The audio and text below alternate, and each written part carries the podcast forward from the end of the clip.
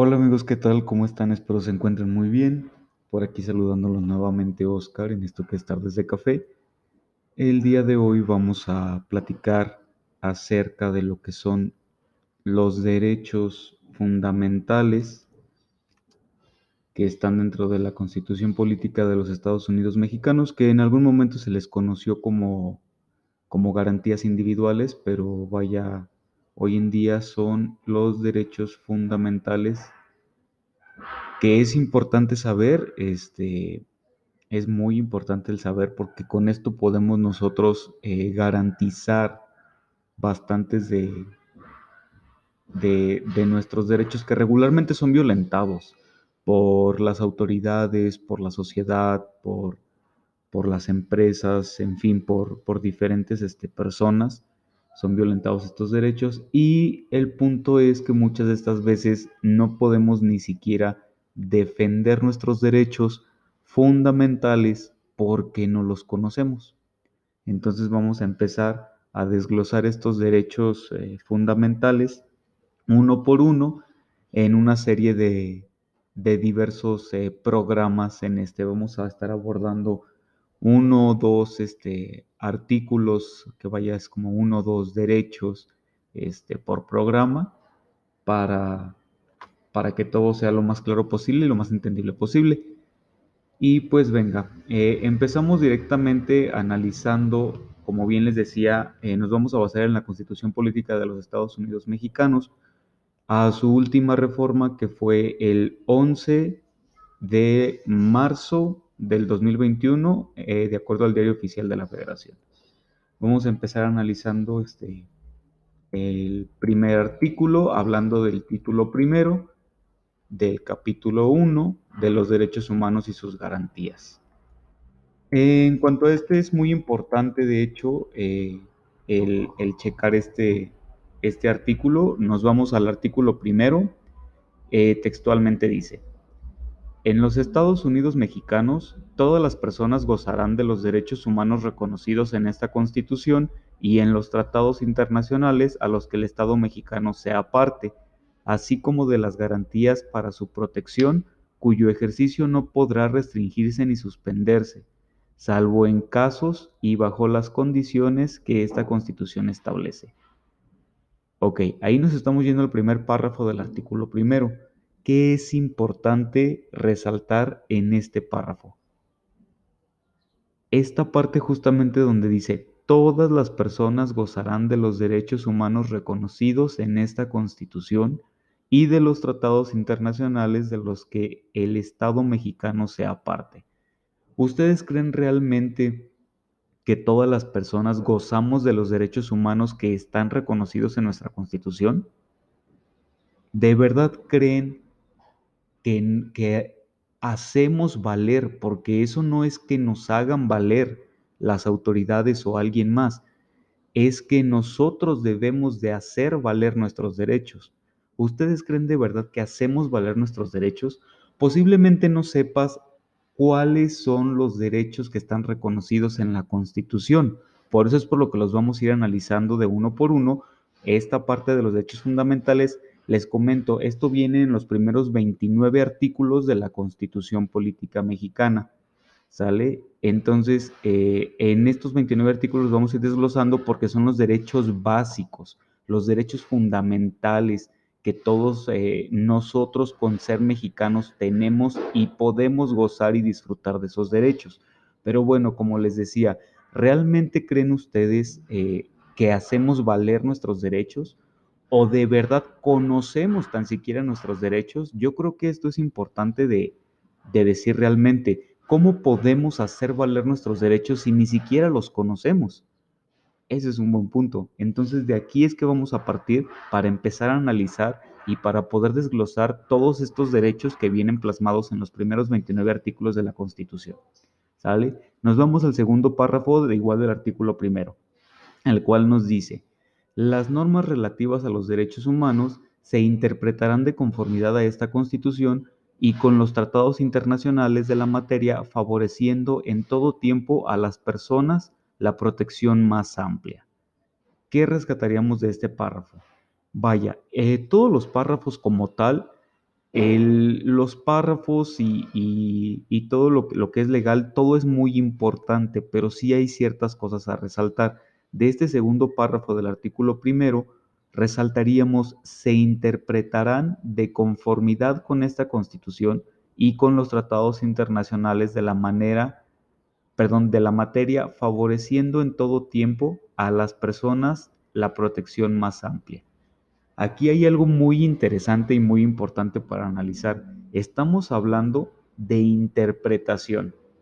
¿Sale? Se interpretarán de conformidad a la Constitución y a los tratados internacionales. ¿Cuál es el punto aquí?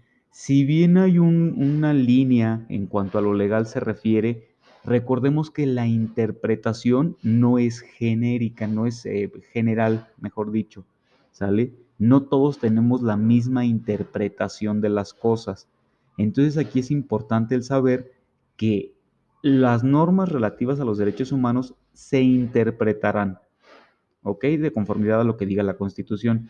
Entonces, insisto, si bien hay una línea legal para, para el cual va a ser la interpretación, también depende mucho de quién sea quien está interpretando estas normas relativas a los derechos humanos. Nos menciona aquí también de acuerdo a los tratados internacionales en los cuales México sea parte.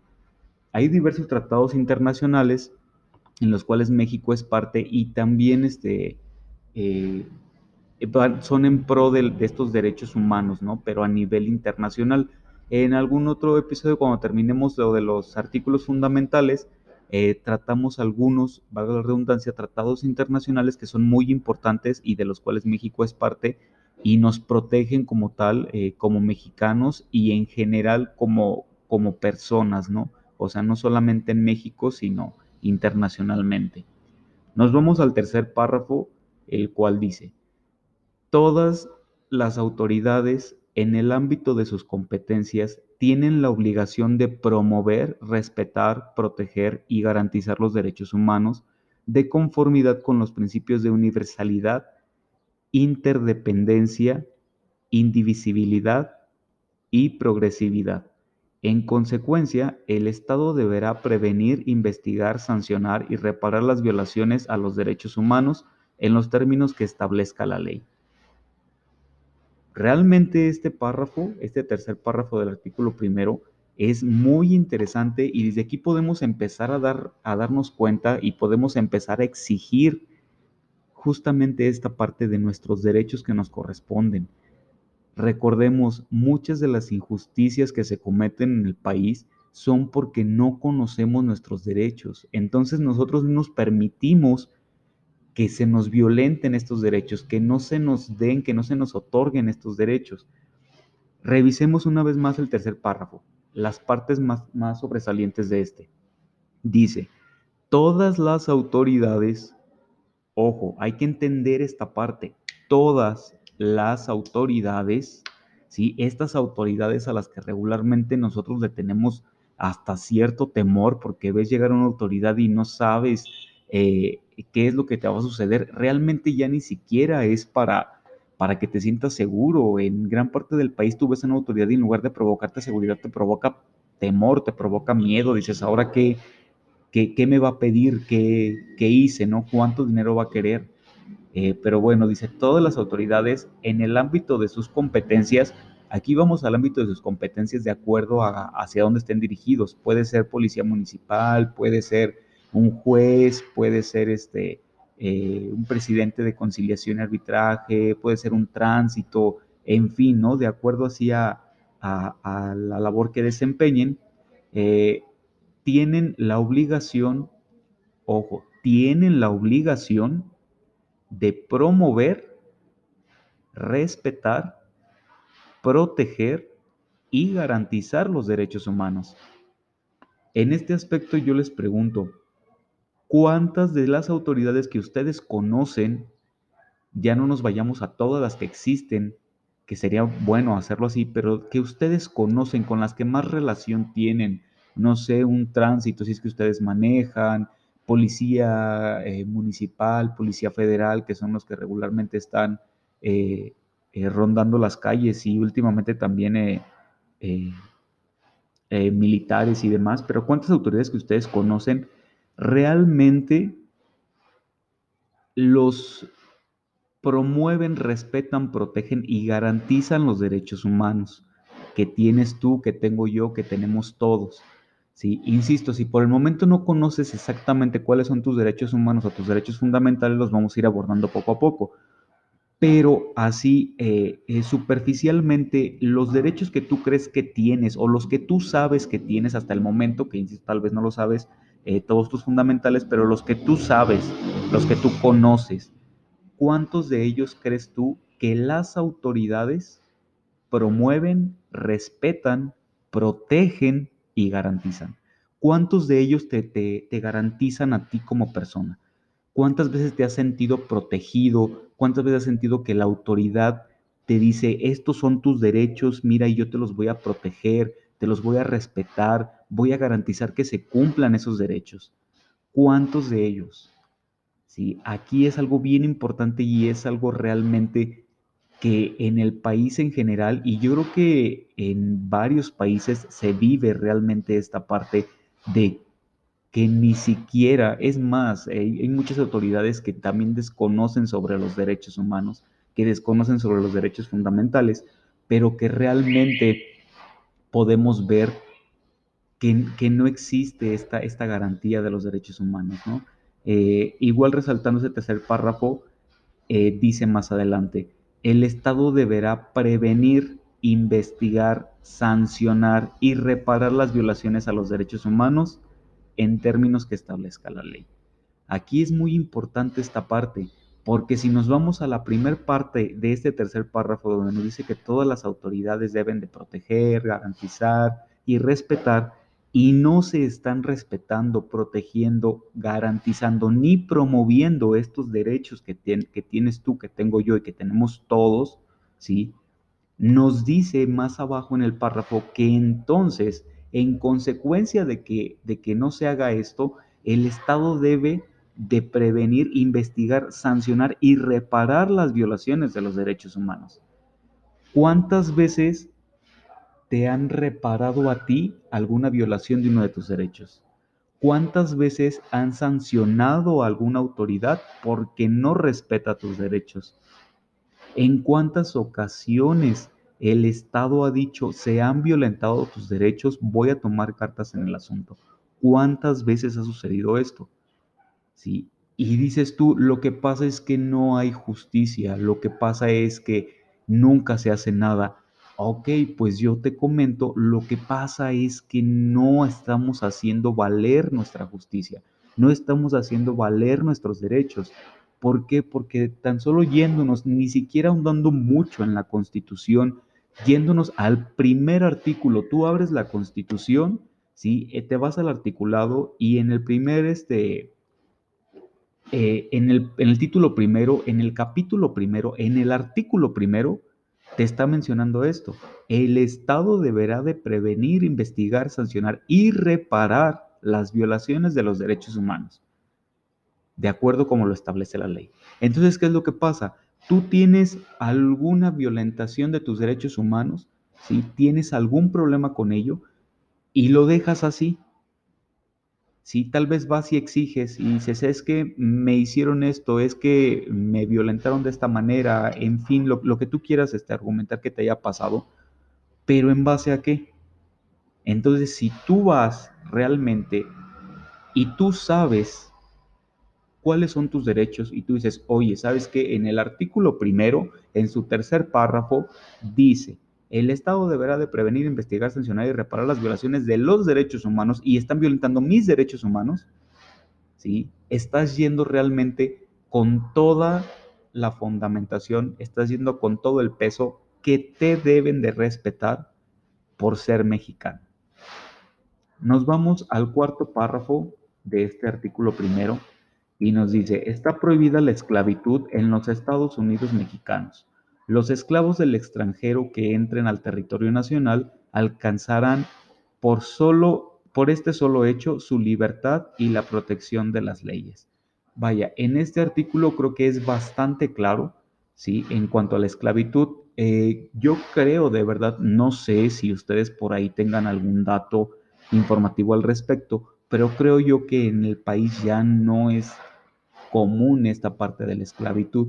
Si, si por ahí todavía hubiera algún tipo de esclavitud, con este cuarto párrafo del artículo primero, ¿sí? está totalmente dicho acerca de que está prohibida la esclavitud en el país. E insisto, yo creo que tal vez me atrevo a decir que ya no hay casos relacionados a la esclavitud en el país, pero si llegase a haber algún caso de esclavitud, este lo, eh, lo, hace que, quede inmediatamente en libertad un esclavo, pero insisto, sería interesante saber si ustedes conocen de algún, de algún caso de esclavitud que todavía exista dentro del país. Nos vamos al quinto párrafo del artículo primero.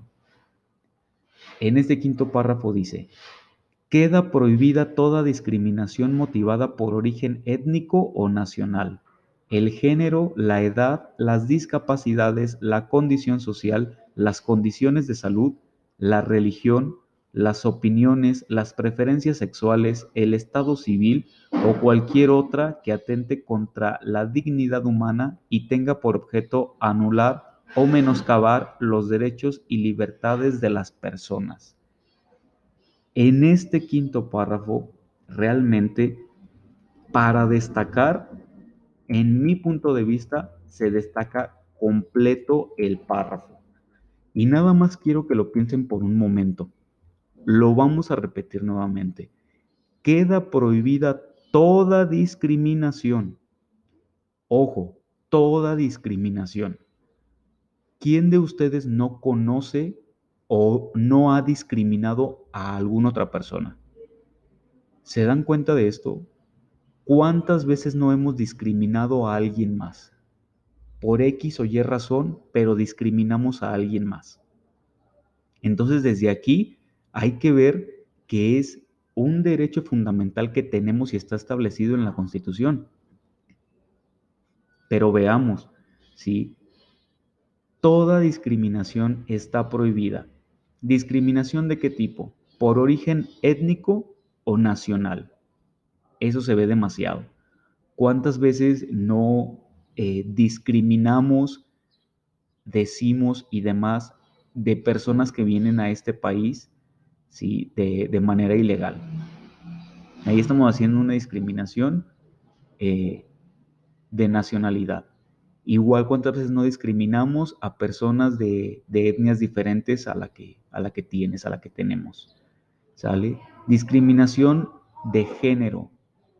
Ahorita ya está, eh, creo yo que un poco más equilibrado lo del género, pero aún así eh, todavía hay demasiada discriminación por género, por edad, cómo se discrimina a los adultos mayores o cómo discriminas eh, hasta cierto punto, no sé, por ejemplo, cuando estás en, buscando algún tipo de empleo y a pesar de que pues, se requiere un perfil en específico, hay discriminación por edad dentro de eso se dan cuenta de, esto, cosas tan sencillas que a fin de cuentas ya son una discriminación, una discriminación a la cual tú tienes derecho a que no te hagan esa discriminación. Si te discriminan están violentando tus derechos, derechos que tienes y derechos que no estás haciendo valer por discapacidad. ¿sí? Discriminación por discapacidad. También cuántas veces no hay eh, discriminación en este aspecto. Ahora, la discriminación no solamente viene de las empresas, no solamente viene de, las autoridades, la discriminación viene desde nosotros. Entonces hay que empezar a cambiar eso.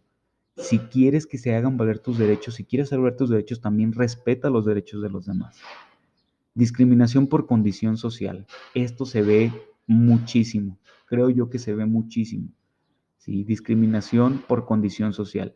¿Qué tanto implica en qué estatus social te encuentres y ahora sí que como dicen por ahí, ¿no? Así como nos ven, nos tratan. Entonces, ojo con ese tipo de discriminación. Condiciones de salud. ¿Sí? ¿Cuántas veces sabemos que alguien tiene X o Y enfermedad y entonces ya aplicamos una discriminación severa? No porque esto, no porque estás enfermo de tal cosa, no por esto, no por lo otro. Entonces, ese tipo de discriminación prohibido también. Por la religión. creo que ya a últimos años ha estado un poco más calmado, pero yo recuerdo de verdad hace ya bastantes años cómo se vivía la discriminación por religión.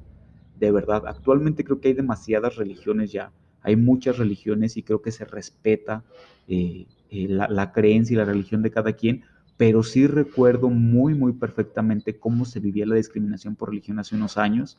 Este, eh, y pues vaya, lo bueno es que ya he estado aminorando, pero también recuerda, nadie puede discriminarte por la religión que tú profeses.